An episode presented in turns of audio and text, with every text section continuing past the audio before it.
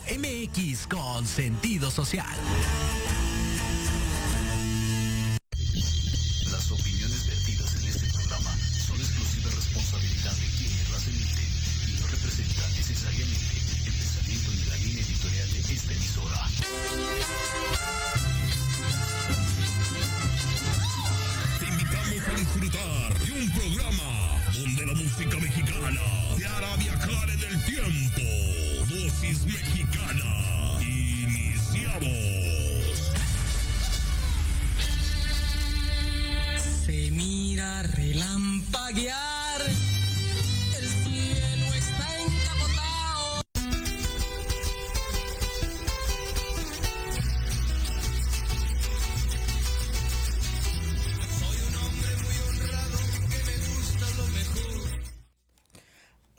Amigos de Dosis Mexicana, ya estamos en su programa como todos los miércoles. Empezamos el mes de marzo, el mes de la primavera y ya estamos aquí desde Proyecto Radio MX. Conéctense, ya saben, todos los miércoles a las 5 de la tarde y también no se pierdan todas las todos los programas que pueden encontrar aquí en Proyecto Radio para todos los gustos. ¿Cómo están? Pues, ¿qué creen? Yo soy Paloma Viajera y mi querido André, que hoy no está aquí presencialmente, pero ya saben, no sé si ya esté por ahí en vía Zoom, pero si no, en un momentito se conecta. Pero ya estamos aquí con un gran invitado, con un gran tema el día de hoy.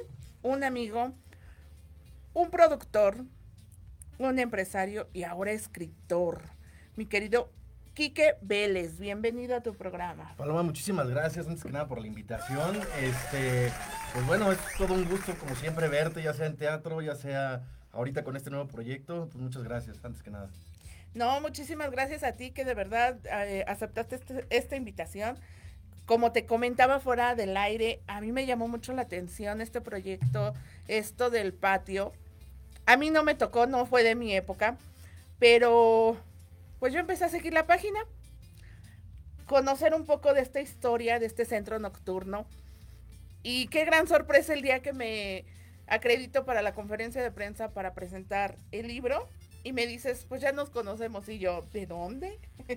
Sí, Pero qué increíble. Cinco años, cinco años de, de estar picando piedra, de estar moviendo ahí entre todas las piedras y todo para buscar hasta los datos más recónditos para poder escribir este libro. sí, no, fue un, un trabajo pues arduo, investigación, eh, meterme como bien lo dices hasta el panteón fui a dar, eh, en el buen sentido, o sea, investigando totalmente fechas de nacimiento, de función, actas, todo lo que plasmo en el libro viene, viene, viene bien argumentado.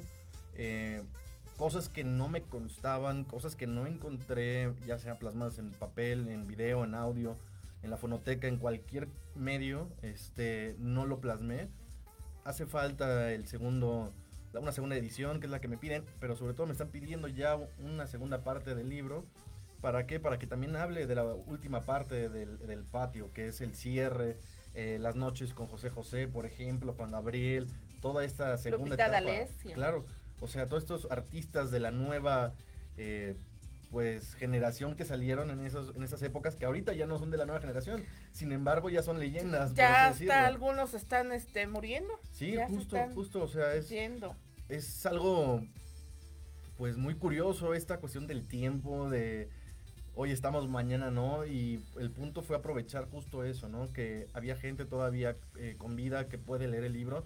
Eh, como empiezo a hablar desde la época de la revolución, paso por la Segunda Guerra Mundial, la inauguración del patio, todas estas historias que se vivieron ahí se entrelazan desde meseros, los mismos actores, la gente que se presentó, o sea, todo, es un todo que no nada más engloba México, engloba la cultura, engloba el arte, podemos mencionar un Frida- una Frida Kahlo, un Diego Rivera, podemos mencionar artistas internacionales, o sea, es algo muy, muy completo.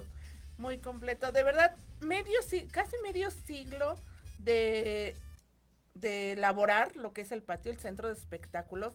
No nada más fue una plataforma para los cantantes, para los cómicos, sino también se, se filmaron muchas películas ahí en ese lugar que hasta la fecha, como estaba viendo ahora que se filmó lo que fue la serie de José José, también recrearon algunas escenas, ¿no? Sí, sí, sí, o sea, fue, icónico para la Ciudad de México y para la República Mexicana. Fue el centro de espectáculos más importante de, Latinoamérica. Y pues sí, como lo mencionas, desde la película del hijo desobediente de Germán Valdés Tintán, fue la primera que se filma ahí. Y una de sus primeras películas, hasta, vamos, son alrededor de seis, seis películas las que se, graban en el patio. Y pues en muchas sí se, sí se hacía la publicidad gratis, por así decirlo. Claro. ¿Por qué? Porque era, oye, estamos aquí en el patio, ¿no? Y en otras era un cabaret, un centro nocturno, pero pues todo el mundo conoce la, la escenografía, todo el mundo conocía las mesas, entonces era, oye, yo sé qué lugar es, ¿no? Ese es el patio, exactamente. Oye, pero qué increíble, como decía, a mí no me tocó, pero una parte de este programa precisamente de Dosis Mexicana es retomar esas tradiciones como mexicanos. Y cuando yo empecé a ver lo del patio, empiezo a checar la página, métanse a la página, está como el patio Centro Centro nocturno. Nocturno, ¿verdad? Esa es la página oficial donde pueden encontrar todos los datos. Has recopilado videos también de varios artistas. Tienes documentos físicos de. Ahora sí que de todo, ¿no? De todo. La Eh, cartelera. Justo, o sea, como lo todo. mencionas, es sorprendente el punto. Esto es un hobby para mí. Claro. Es muy, muy bonito porque empieza como algo familiar. Es parte de eh, pues, mi historia. Como menciona en el libro también, motivo a, los, a las nuevas generaciones, a los jóvenes. Digo, me siento ya chaborruco diciendo eso.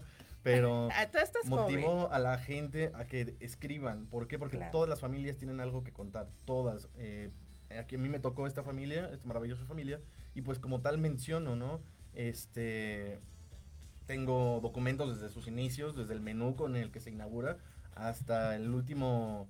eh, la última, las últimas reservaciones del último concierto de José José y el último concierto de Lupita D'Alessio, que es el que cierra el 2 de octubre de 1994. O sea, es, es completo. Curioso porque se abre en octubre de 1938 también. Así es, se abre el 12 de octubre de 12 de octubre. 1938. En esa época pues, se celebraba mucho el Día de la Raza. Claro. Entonces, eh, en las primeras planas de los periódicos, de novedades, del Universal, viene eh, gran reinauguración del patio. Se le quita el nombre del patio andaluz, que había durado un par de meses en manos de Emilio Azcárraga Vidaurreta. Pero por compromisos con el Cine Alameda y con XCW, pues se lo vendió a sus amigos, mis tíos Don Vicente Miranda y Doña Concepción Vélez. Y ellos lo reinauguran y en la portada viene en menú de Reyes, y viene el menú. ¿Por qué menú de reyes? Porque el mismo este, menú que se le había servido a los reyes de Inglaterra en su visita en el Palacio de Versalles en Francia unos meses antes en julio. Entonces, pues era con bombo y platillo todo, toda esta recepción.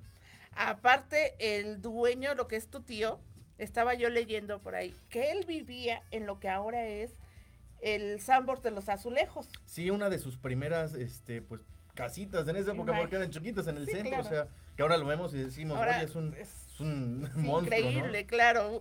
También un lugar icónico de la Ciudad de México. Sí, no, icónico. De hecho, es el, Sam, el Summers que está enfrente de los azulejos en la esquina de, creo que es, no sé si sea Tacuba y Eje Central.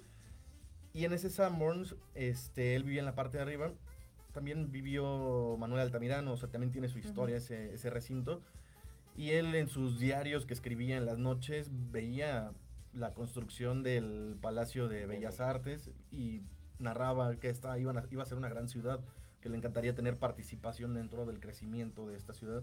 Y pues así fue, o sea, Mira, Sin ¿quién querer diría? queriendo. Exactamente, uno de los lugares muy icónicos, el patio. De verdad que los invito a que se suscriban.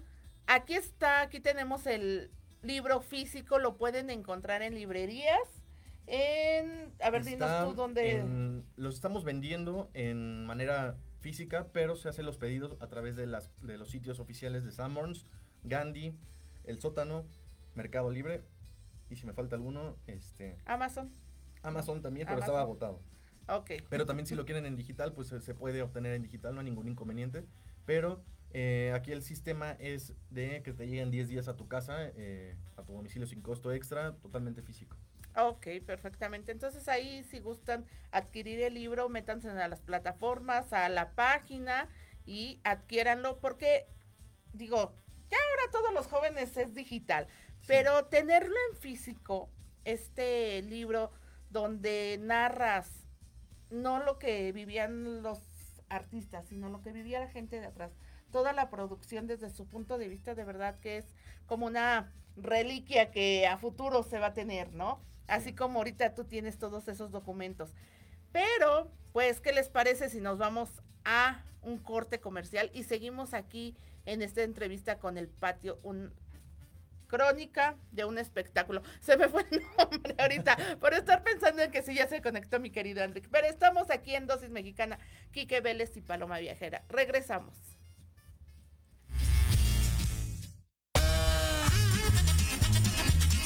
Oye, oye, ¿a dónde vas? ¿Quién, yo? Vamos a un corte rapidísimo y regresamos. Se va a poner interesante. Quédate en casa y escucha la programación de Proyecto Radio MX con sentido social. ¡Uh, la, la chulada! Tardes de café con Los Ángeles. Es una invitación a mirar en ti esa luz que a veces no podemos encontrar. Yo soy Marta Liliana Santuario y te espero todos los jueves a 6 de la tarde por Proyecto Radio MX, con sentido social.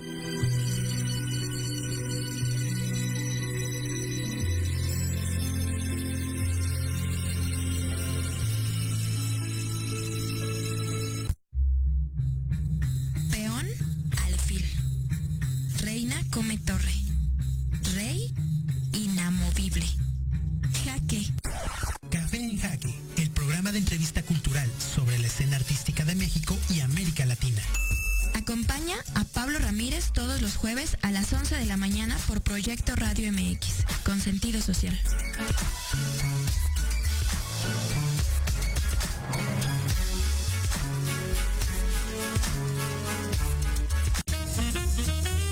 Hola, soy Antonio Alaro y te recuerdo que todos los miércoles en punto de las 10 de la mañana tenemos una cita para tomarnos un rico cafecito y disfrutar de nuestra charla en confianza. Una charla acá entre nos. Con expertos en coaching, liderazgo, desarrollo personal y más. Te esperamos aquí en proyectoradiomx.com.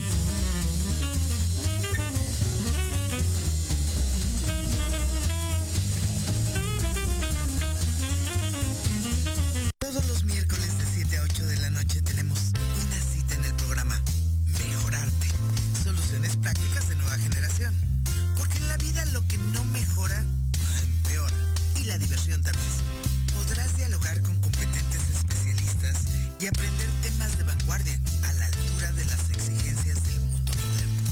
Aprende, diviértete y gana. Con Diana Marta Calleja en proyectoradiomx.com. ¿Quieres un espacio donde puedas ser tú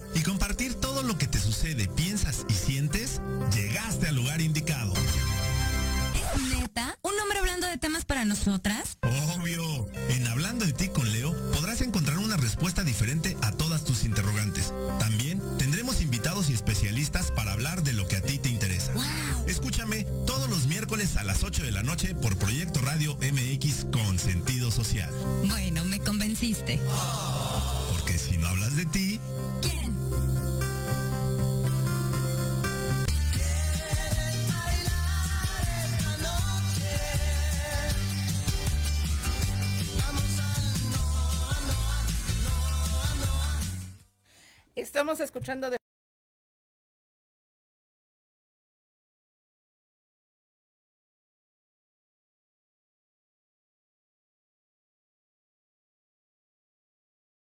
en primera fila al lado de una Rocío Durcal, o sea, todas las personalidades Todas que fueron. Claro, exactamente. No nada más estaban en el escenario, sino asistían como comensales, porque era un lugar donde la entrada incluía la cena, la comida, el show, por el mismo precio, un show de calidad y aparte convivir entre ellos, ¿no?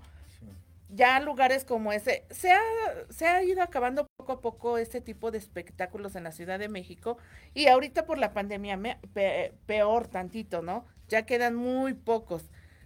Difícil eh, retomar ese tipo de espectáculo, pero al patio le tocó la mejor época, tanto la época del show nocturno como la época del cine mexicano. Sí, o sea, fueron épocas bastante importantes. Fueron, pues, desde la época postrevolucionaria, la época de la Segunda Guerra Mundial, luego la época del cine de oro en México, y luego así fue, fue evolucionando, o sea, se fue adaptando hasta cierto punto hasta el día de su cierre. O sea, no digo que, que no existan eh, buenos artistas actualmente o con las, las, nuevas generaciones. No, al contrario, cada generación tiene su bueno y su regular artista. Claro. Eh, su bueno y regular show. O sea, podemos mencionar actualmente, tenemos al, al Cirque du Soleil en Las Vegas y, o sea, no dejan de innovar en ese sentido, en los espectáculos, en los shows, en, en todo esto.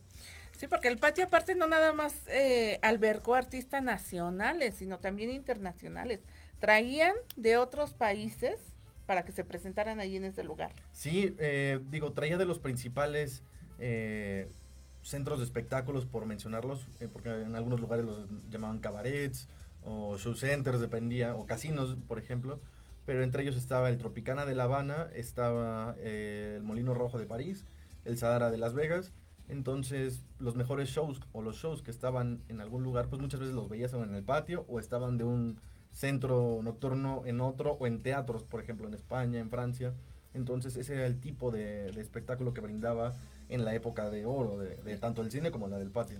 Claro, exactamente. Mira, ahí estamos viendo una imagen de lo que era eh, el patio. Esa la tomé de ahí de la página. Sí, sí, sí, no, adelante.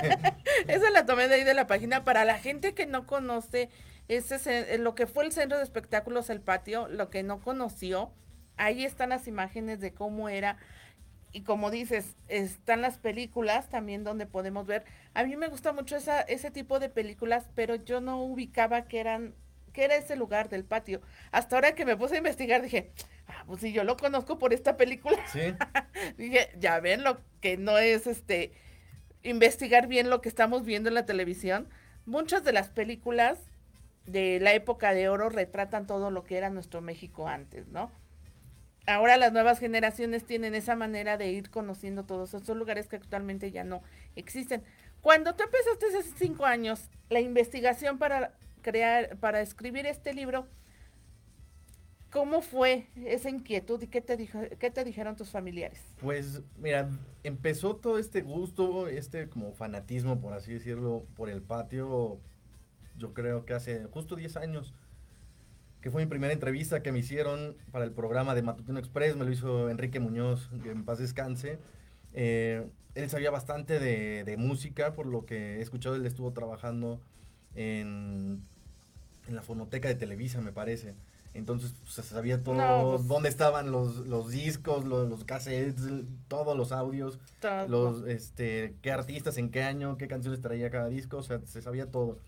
Y este, yo ya me sabía, hace 10 años yo ya me sabía la historia del patio de pies a cabeza.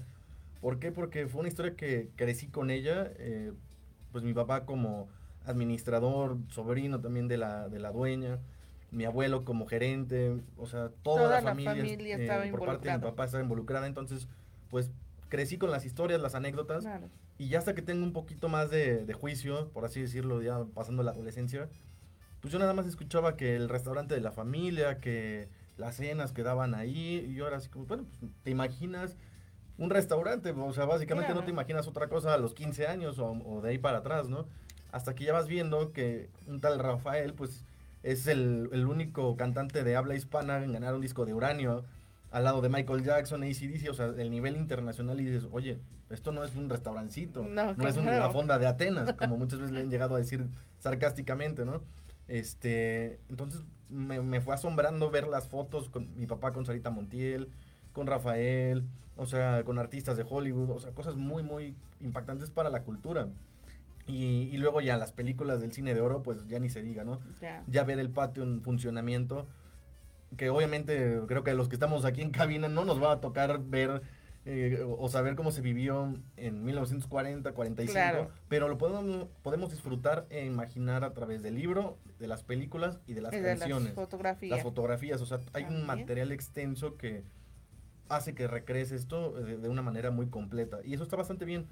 ¿Por qué? Porque en que fue hace unos cuatro años me contactan de Telemundo, eh, contactan a través de, la, de los sitios del, del Centro Nocturno del Patio, para realizar la escenografía para la serie de José José, como lo mencionabas hace un momento. Nadie más tenía los planos de eh, arquitectura, de meseros, de meseros por ahí yo creo que alguno lo debe de tener, pero fotografías, o sea, todo el archivo lo tengo almacenado con mucho cariño, Porque pues fue algo que me dejó mi papá, fallece hace cinco años. Es una herencia. Claro. Y no nada más nos involucra a nosotros, sino involucra también al, al, pues a la memoria de la Ciudad de México, a la memoria de la vida nocturna y de todas estas historias. Y pues con gusto participé en la recreación del, del patio, o me asombró verlo. Pero desafortunadamente se les cayó en el sismo del 2017 en los estudios Churubusco, entonces tuvieron que volver a recrearlo en un, en un foro más pequeño hacia la avenida Tláhuac y pues bueno, fue lo que salió. Mucha gente quedó eh, en disgusto con, con Telemundo porque decía, no, es que eso es una grosería para el patio. Pues, pues sí, o sea... Es difícil es volver a recrear. Era un monstruo, la verdad, o sea, Majestuosidad. Era, era, enorme, entonces Claro. recrearlo, pues, o sea, tenía su, su ciencia, ¿no? Eh, pero el punto es que se menciona, eh, eh, también eso es lo- con lo que yo me quedo, o sea, Claro. lejos de ya los detalles que queden impecables, pues bueno, todo va a tener su, su contraste, ¿no? Pero en este caso, el hecho de que se mencione el patio en esta serie, serie. que siga dando de qué hablar, Claro. está en constante, este, pues, pues mención, o sea, eso, Claro. eso a mí me da no, mucho gusto, No ha quedado en el olvido. justo. No ha quedado en el olvido, sino que ahí está. Todo este tiempo te costó la investigación y juntar todo lo que tienes físico, aparte de que dices que te lo dejó tu papá. ¿Has, cre- has pensado en algún momento poner una exhibición de todo ese material que tienes? Sí, justo eh, estamos en pláticas para ver qué, qué lugar se interesa, cuál sería la sede. Me gustaría más que fuera un museo, principalmente, perdón, por la conservación de los objetos. Claro. Eh, cuando fundan Familia El Patio, lo que querían era darle la mejor de las atenciones a los clientes. Se preocupaban muchísimo. Si ustedes vieron la película de Titanic, el servicio que se daba era pues de primera, ¿no? Y lo que hacían en esa época era de, ok, sí te va a salir caro el- el- la entrada porque no era nada barato. O sea, se inaugura con la entrada que costaba 20 pesos cuando los taxis costaban 20 centavos. Pero en ese tiempo. O sea, era 20 pesos muchísima la diferencia. tiempo, o sea, claro. un taxi 20 centavos contra 20 pesos. 20 pesos. O sea, era demasiado el dinero que costaba, ¿no? Entonces, los, los cubiertos eran de plata, los, los, los platos, la vajilla, la losa, era el filo de oro. Algo que actualmente no se podría hacer porque pues, se quedarían sin mobiliario. No, pues imagínate. Pero, pero sí, o sea, en esa época, todo ese cuidado que se le daba a, a la atención del público, pues actualmente no existe. Y entonces todos estos objetos, pues tengo, no tengo todos, obviamente, pero Claro. sí tengo un par de, cubiertos sí, para... eh, Muy significativo. Claro, y, y para montar una exhibición tengo los, los calendarios de 1955, de 1940, eh, calendarios de bolsillo que se le regalaban a los clientes, barajas como souvenirs, eh, no sé, ceniceros. No, no, no, o sea, es demasiado. Los estos este Agitadores. los agitadores Sí, también. Sí, o sea, es un mundo de cosas, hasta como te mencionaba, ¿no? La lista de reservaciones de los artistas, el contrato con el sindicato de músicos, de los músicos de y mariachi de Juan Gabriel, o sea, que igual dices, bueno, pues es un papel, ¿no? Igual el- puede- mucha gente puede decir, es que el patio actualmente pues es un edificio, pues sí, pero tiene un valor histórico. O sea, eso es Exactamente. la, la- la- la cuestión cultural que le debemos de dar, ¿no? O sea, muchas veces aquí en México dejamos eh, la cuestión cultural a un lado, el arte a un lado, lo menospreciamos, decimos, no, pues es que el teatro que, no, pues es que la música, ¿qué?". no, espérate, o sea, eso, eso ha, parado guerras, o sea, eso ha parado guerras, como eh, la situación actual que vivimos, el arte ha parado problemas, o sea, es, es, es expresión artística al final del día. Claro, exactamente. Ahorita que estamos pasando por esta pandemia, much- hay muchos trastornos en cuestión del encierro, del aislamiento y todo. Y esto del arte a mucha gente le ha ayudado a seguir adelante, a sobresalir por estas ya casi, eh, vamos para más de dos años de la pandemia, de mucha gente encerrada, mucha gente sigue trabajando, pero no es la misma actividad normal, Claro. ¿no? Ahora, eh, el lugar sigue estando ahí. ¿Qué planes vienen próximamente para este lugar? Pues bueno, se le vendió hace como cuatro años más o menos a la firma de arquitectos Sordo Madaleno, eh, los, arquitectos que se encargaron del proyecto de Arts Pe- Pedregal y, y Antara, por mencionar algunos, han sido muchísimos los proyectos y grandes proyectos que han realizado aquí en la Ciudad de México y en otros lugares. Pero, eh, vamos, era de los pocos predios que hacía, les hacía falta adquirir. Ya el predio que está enfrente, en la cuadra de al lado, eh, ya fue demolido en su totalidad. Y donde está el patio, está todavía detenido. Se cruzó la pandemia, no sé qué, qué otros asuntos tengan por ahí en cuanto a permisos eh, y demás. También el, el, teat- el cine Bucareli, que es un cine importantísimo en la Ciudad de Claro. México, también ya es propiedad de ellos. Pero todo este predio se va a demoler, eh, no nada más el del patio, sino toda la cuadra. Van a hacer el proyecto que se llama Reforma Colón. Va a tener centro comercial, no sé si tenga oficinas eh, o departamentos o todo junto. Y va a ser uno de los más importantes y más altos en Latinoamérica. O sea, al final del día no va a dejar de hablar esa calle Claro, este, bien de México. O sea, eso también, por un lado, digo, oye, pues qué bonito. Y, y justo, o sea, esa, esa calle Atenas y Bucareli está llena de historia, desde la decena trágica que empezó por ahí, de un cañonazo tiraron el reloj chino, que había sido un regalo a, a nuestro país. Eh, luego en 1910, eh, no, 1915 por ahí estaba la alberca Pani, que la inauguró Porfirio Díaz. Se dice, se rumora que es exactamente en el predio del patio. Entonces, si lo vemos por ese lado, ese lugar Ese tiene lugar. magia y, y magia en todos los sentidos, ¿no? O sea, Claro. ¿Por qué? Porque no ha dejado de, de absorber gente para, desde manifestaciones actualmente hasta esta cuestión que viene de, del centro comercial. Al final de cuentas se va modernizando como se va modernizando la, la gente y todo. Pero pues las nuevas generaciones que no se olviden que todo esto viene detrás una historia muy importante. El libro, eh, comentábamos hace rato, muchos de los libros, esto habla del patio, del centro de espectáculos, pero habla en relación a cómo eran las presentaciones y todo, de cómo se presentaba el artista, pero tú lo escribiste desde un punto de vista, se puede decir desde la producción, desde atrás. ¿Cómo fue que eh, tiene recopilación de testimonios, de quiénes? Eh, está muy como al estilo de novela, por así decirlo. Los personajes tienen, los personajes 100% reales, tienen eh, texto. ¿Por qué? Porque muchas veces cada persona tenemos nuestras muletillas, tenemos nuestras Claro. propias frases y tenemos nuestro acento. Entonces, el dejarlo plasmado hace que te imagines cómo hablaba cada persona, cómo se expresaba e incluso cómo se enojaba muchas veces. Que eso le da cierto toque al, al libro y viene todavía aderezado con, con 44 fotografías en blanco y negro y a color para que pues no nos cueste trabajo muchas veces imaginar y viajar en el tiempo y sea más fácil. Claro, exactamente. Una anécdota que nos puedas platicar en relación a la, a la experiencia que tú tengas. Digo, has de tener miles en relación a, a lo que es el, el patio, a todo lo que te platicaba tu papá, lo que te que fuiste investigando. ¿Alguna anécdota de algún artista o de los mismos este, artistas que iban a consumir? Pues, por ejemplo, de las fotos más icónicas que tenemos en el libro y, se han compartido en redes, en todos lados, y la gente se sorprende, es ver en la mesa, al lado del famoso torreón con las escaleras ahí en el, al lado de la pista en el patio, ver sentado a Diego Rivera, Frida Kahlo, María Félix, Enrique Álvarez Félix y el diseñador personal de María Félix, o sea, todos en una sola mesa. Es impresionante porque este lugar se reservaba el derecho de admisión. En esa época, pues así como se les daba la atención a las personas, también se exigía que fueras pues arreglado de cierta manera para darle pues esta este respeto, no tanto al artista como a la, a la, a la Lugar. misma lugar, o Claro. sea, era otra ideología, no podemos juzgarlo desde el punto de vista actual. Eh, pero es sorprendente ver como un Diego Rivera, siendo una persona pro socialismo, pues se tuvo que poner moño, se tuvo que poner smoking para poder ir al patio. O Para sea, es sorprendente asistir. que ni Diego Rivera se salvaba de, del código de vestimenta. Claro, ahí estaba, ¿no? Disfrutando el espectáculo. ¿Qué otros artistas se presentaron? Ya mencionamos a Juan Gabriel, José José, Lupita D'Alessio.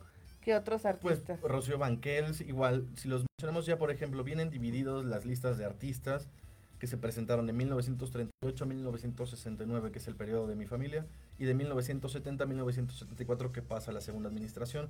Vienen divididos, por así decirlo, los artistas, para no mezclarlos y para que también la gente les- le fuera más fácil entender cómo hubo esta pues división musical, eh, porque en los 70s pues ya empieza otra nueva generación musical, actoral y artísticamente hablando, o sea, mm, vamos, cada década era muy diferente aquí en México y a nivel internacional, o sea, tenemos los 40, tenemos los 30, los 20, o sea, si vamos más para atrás, el Charleston, las big bands, los tríos, eh, luego fue el mambo, el cha-cha-cha, los 60 el rock and roll, o sea, hubo cada, genera cada, Cada década fue muy diferente.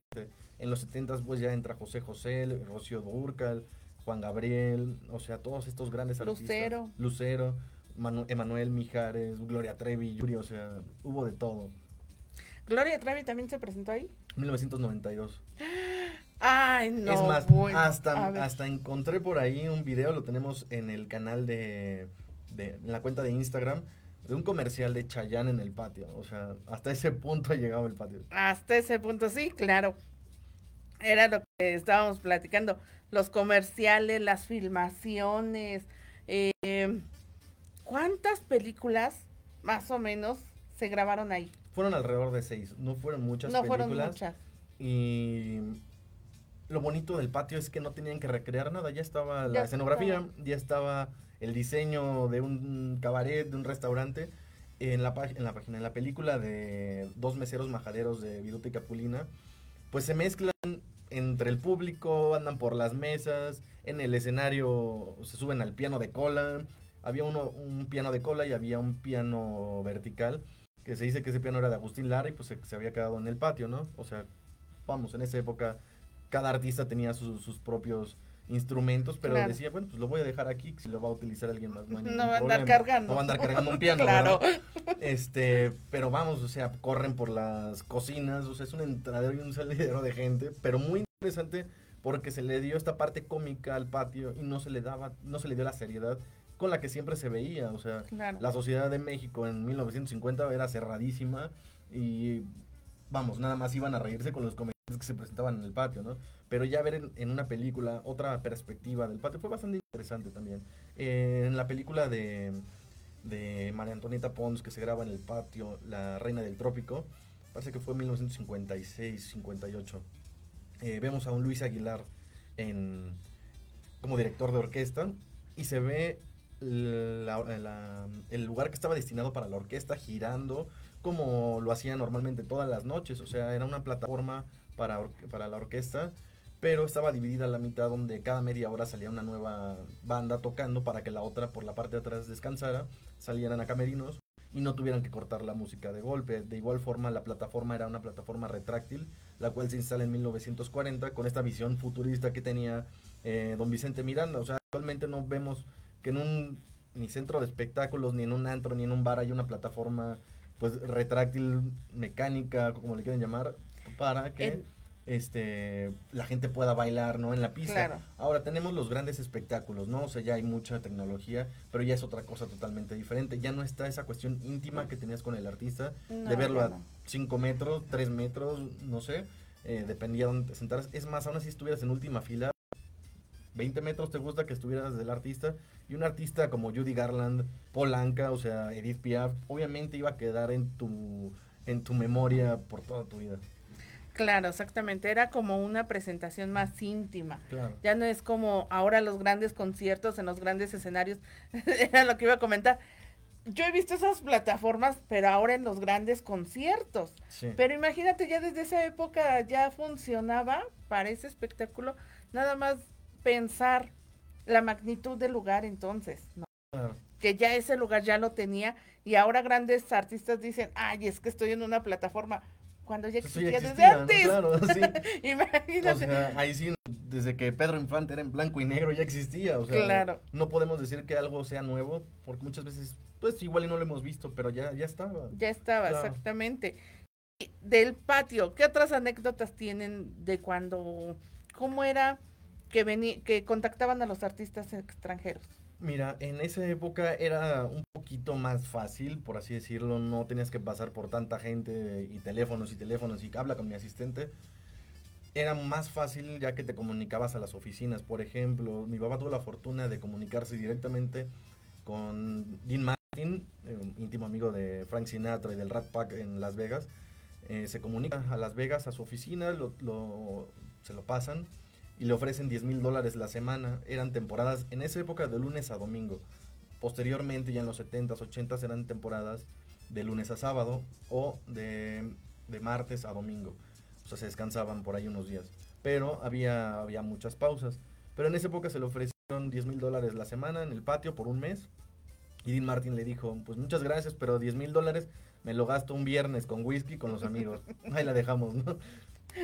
Entonces es de esas anécdo- anécdotas que dices, oye, pues qué fácil, ¿no? Era comunicarse, pero también qué responsabilidad, porque Claro. un error, un artista mal planeado, eh, cualquier movimiento y tronaba el, el lugar, la economía de la misma familia, porque llegó a pasar, o sea, trajeron a los Platters al patio, fue un éxito, el- mi tía estaba, eh, agarró su camioneta, ya se la imaginarán, señora con camioneta, una Buick o- y traía una Cadillac, la llenaba de pósters y se iba con un, un mozo, un ayudante del patio a, a pegarlos a las lomas de Chapultepec y toda esa parte de Polanco para publicitar el, el show de, los Platters. Se llenó, fue un éxito, primeras planas, o sea, cosas muy positivas. Pero a la semana que se van ellos contratan a los cinco latinos, también muy buenos, pero cantaban las mismas canciones que los Platters en español. El primer día estuvo lleno, pero hasta ahí, o sea, Ya no dio ya más. no dieron para más. ¿Por qué? Porque fue un error de estrategia. Hubieran metido primero Claro. a los cinco latinos y luego a los Platters. Pues las dos temporadas iban a estar llenas. Pero ese tipo de errores a veces costaban. Y no nada más dinero. O sea, costaban pérdidas de temporada que quedaran incompletas. ¿Y ahora qué hacemos? ¿Y a quién traemos? O sea, era una labor muy ardua. Claro, exactamente. Estaba leyendo por ahí en la página la anécdota de cómo cambia de dueño, cómo deja de ser de tu tía y pasa a ser del dueño de Radio Centro. Fue una anécdota que al igual que el patio había quedado oculta por ahí, empolvada, es bastante fuerte. eh, y pues toda la familia nos la aguantamos desde mi papá, mis tíos, mis abuelos, ya hubo gente que falleció, pero todo eso quedó oculto. Y en 1969, entre estos errores que cometió la familia también, se endeudaron con sindicatos de músicos, un problema que tuvieron con Judy Garland, que ahorita se, lo- se los cuento igual como anécdota, pues hace que la tía empiece a rentar el patio por 20 mil pesos mensuales de esa época. En 1968 se lo rentan a Pepe León, dueño de La Posta Argentina, un restaurante muy cercano ahí, ya no existe, y él es el que trae por primera vez a Rafael a México, cuando en México pues todavía era, ¿y ¿quién es Rafael? Pero la gente que iba al cine y veía sus películas pues, ya lo conocía, la gente que escuchaba el radio ya lo conocía, pero no todo el sector de la población tenía una televisión en su casa, era muy difícil que tuvieras una En ese tiempo, ¿no? En, esa- en ese tiempo era dificilísimo ir al cine también, ¿no? Claro. Entonces, una de esas personas a las que se le renta también fue Francisco Aguirre Jiménez, el fundador del grupo Radio Centro, pero una- un error en una cláusula del contrato hace que todo acabe mal. El contrato no tenía estipulada la cláusula que toda remodelación que se haga en el predio, en, el, en el- la edificación incluso o en el recinto, queda a beneficio del lugar.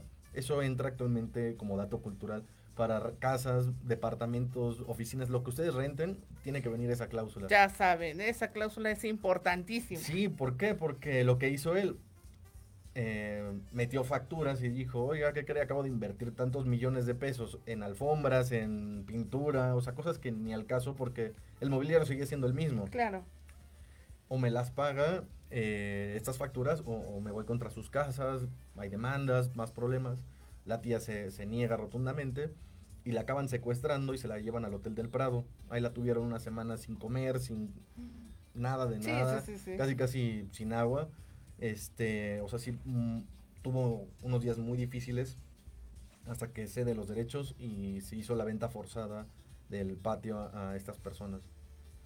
Vean, no, pues sí, es una cláusula, como dices, de los errores se van aprendiendo, ¿no? Sí. Pero errores que costaron en ese momento mucho, algo que, que a ellos como familia les fue costando tanto dinero como inversión y como tiempo y todo, ¿no? Cuando ellos ad- adquieren el teatro, digo, el patio, de manos de Emilio Azcárraga, ¿cuál era su, su sueño?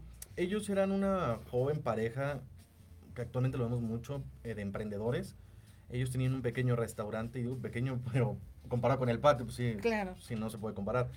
Que se llamaba El Retiro en la calle de Valladolid y Oaxaca, frente al toreo de la Condesa, actualmente esta tienda departamental eh, ahí mismo. Entonces, les empieza a ir también hace cerca de 100 años, empezaron en los años 20, que en 1933 eh, se van de viaje a Europa, cinco años, para comprar mobiliario, comprar platos, comprar incluso insumos, comprar vino, barriles de vino que mandaron al puerto de Veracruz para los clientes de, de este, de este restaurante. Este restaurante se llenaba antes de las corridas de toros porque la gente iba a comer y después de las corridas de toros porque la gente salía con hambre. Entonces se llenaba dos veces en un día. Entonces por eso fue mucho el éxito. Cuando ellos regresan en 1938, Emilio Escárraga, amigo de ellos, les dice, oigan, ¿qué creen?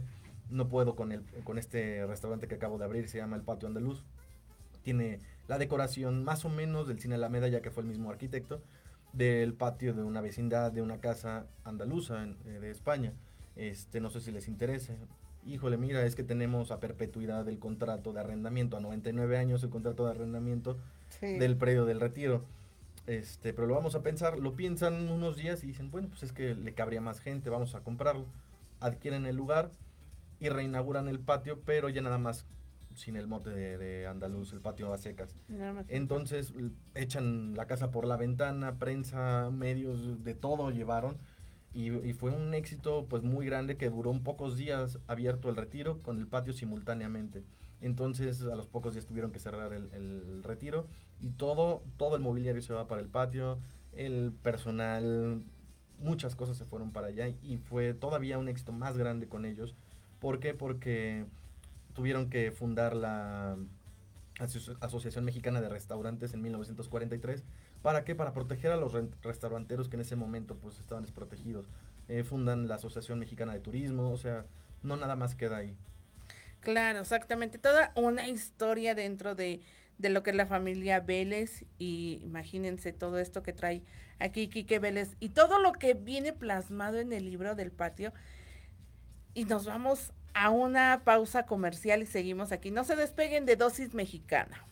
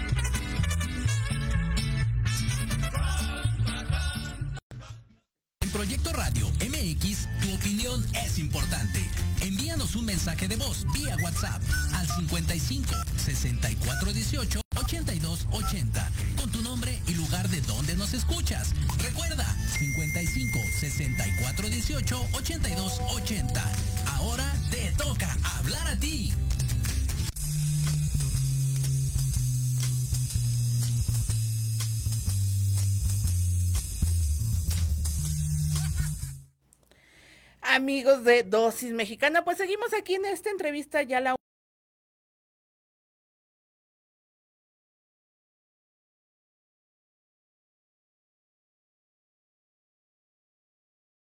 las redes sociales, tanto del libro como donde lo pueden adquirir. Estamos en Instagram YouTube, Facebook, como Centro Nocturno El Patio. Así nos encuentran, están homologadas las, las cuentas para que no haya problema. Y en cada cuenta están los enlaces de su preferencia, ya sea en Sammons, ya sea en, en Gandhi, en el sótano, para que puedan adquirir el libro, en Mercado Libre incluso. Pues estamos en todos lados, la presencia es en todos lados.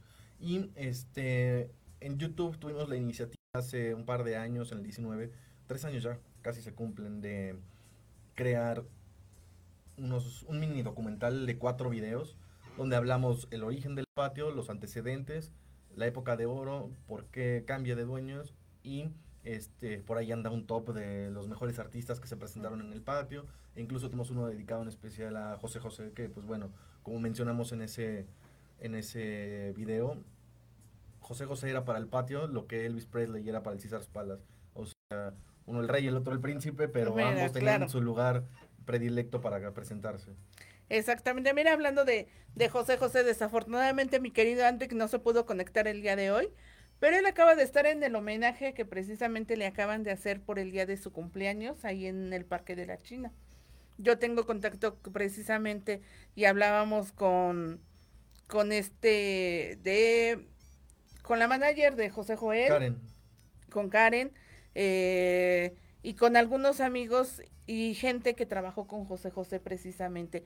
Platícanos un poquito qué proyecto se viene, si se puede, qué proyecto se viene. Pues mira, eh, como lo mencionas ahorita, este medio a la vez es muy grande, pero también a veces es pequeño. O sea, todos nos conocemos afortunadamente y si no nos conocemos directamente, pues conoces al vecino que conoce a esa persona y llega súper rápido.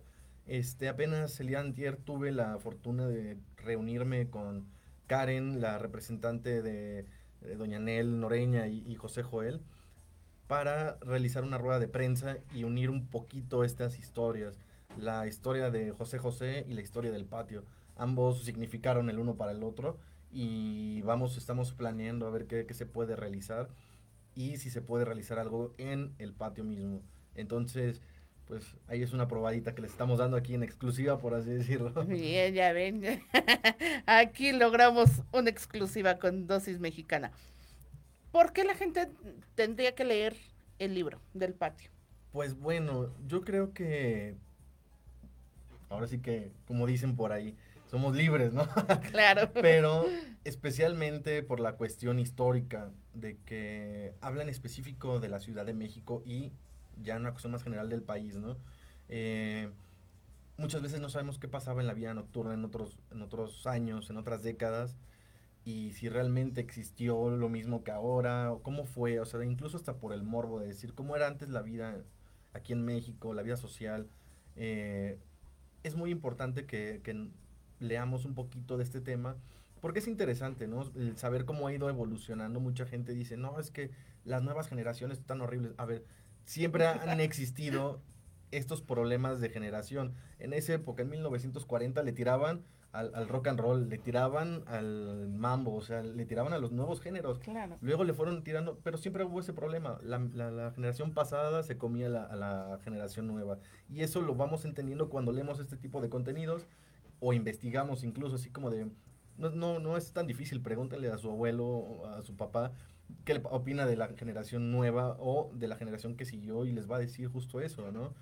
Ahora aquí el punto es tener la mente un poco más abierta y así como aceptamos lo nuevo también hay que pues conocer un poquito de lo anterior, ¿no? El que no aprenda de su historia está condenado a repetirla y eso es lo que menciona en el libro. Así como viene ese dato de inmobiliario que pues nos costó y que créeme que no vamos a volver a cometer el mismo error como familia, hay otros datos culturales, ¿no?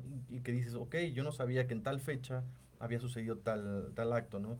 O por ejemplo, mencionamos qué pasaba en la vida nocturna mientras en, Europa estaba la Segunda Guerra Mundial. Aquí en México, ¿qué estaba pasando? O sea, hay muy poca información de eso y queda plasmada en el libro. Durante este conflicto bélico, pues muchos refugiados se vinieron a México.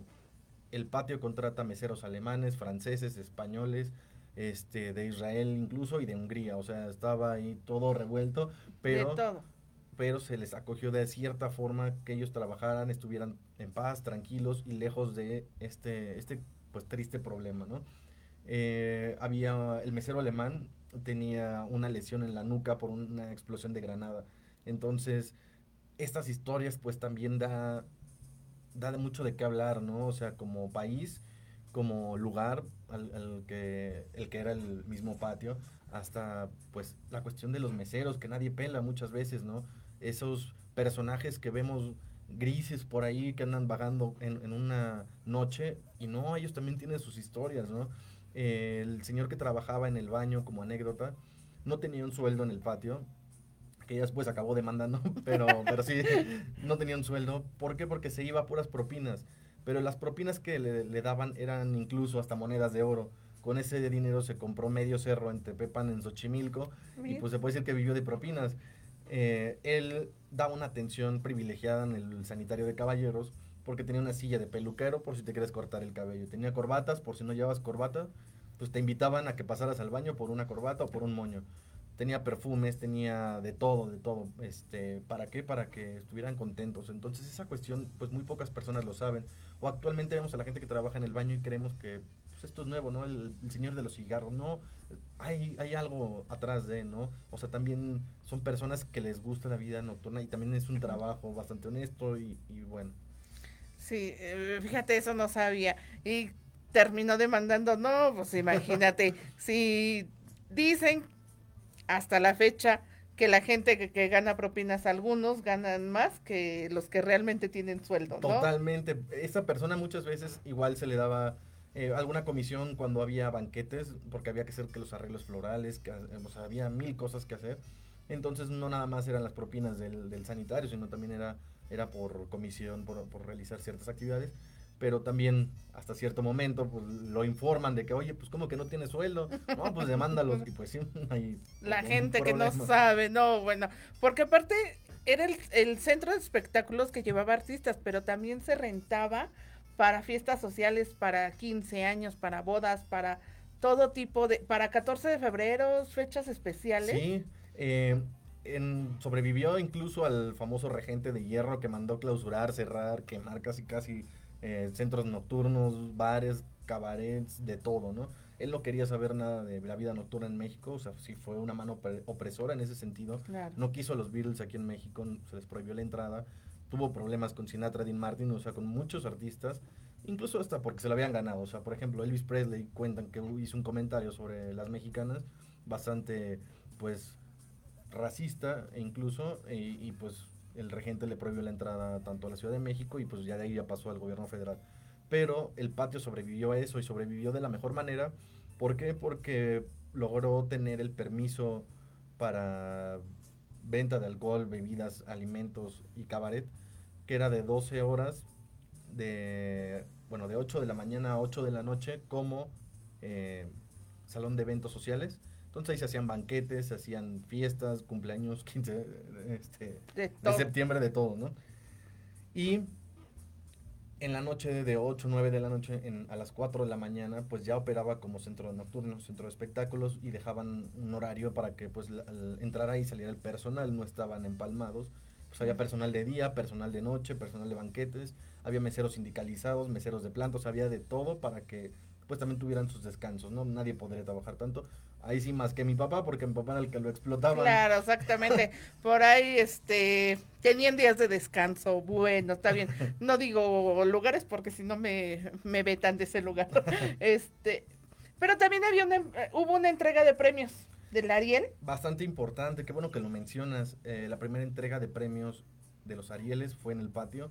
Fue este recinto que recibió con pues muchísimo ánimo estos premios cinematográficos y que hasta la fecha perduran. Claro, exactamente. Oye, qué interesante, de verdad que desde la primera vez eh, me, me llamó la atención leer ese libro y pues ahora con esta plática pues mucho más. Recuerden, esas son las redes sociales donde pueden encontrar lo que... eh, alguna información y también adquirir el libro. Se nos ha acabado la hora, de verdad se nos fue rapidísimo, pero hay este libro para que lo puedan adquirir. Por favor, sé que, sé que les va a gustar y si no les gustan también recomiéndenos eh, sugerencias, aceptamos de, de todo. Muchísimas gracias, mi querido Quique, por estar aquí con nosotros. Ah, pensé que se iba a caer. No, no se cayó. Muchísimas gracias por estar aquí con nosotros. Y esto es un detalle de parte Oye, de Dosis gracias. Mexicana. Aquí la taza Para que la vean, muéstrala porque la Muchas quité. gracias, ¿eh? Era el soporte del libro. Exactamente.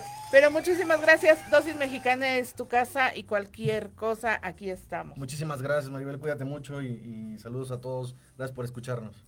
Claro que sí. Recuerden escucharnos todos los miércoles a las 5 de la tarde. Esto es Dosis Mexicana. Gracias por escucharnos. Yo soy Paloma Viajera y dentro de ocho días ya estará mi querido André con nosotros.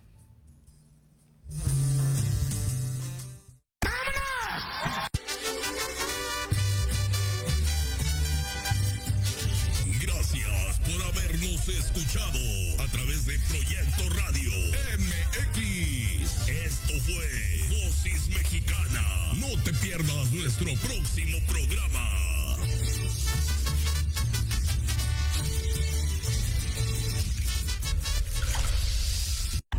Estás escuchando Proyecto Radio MX con sentido social.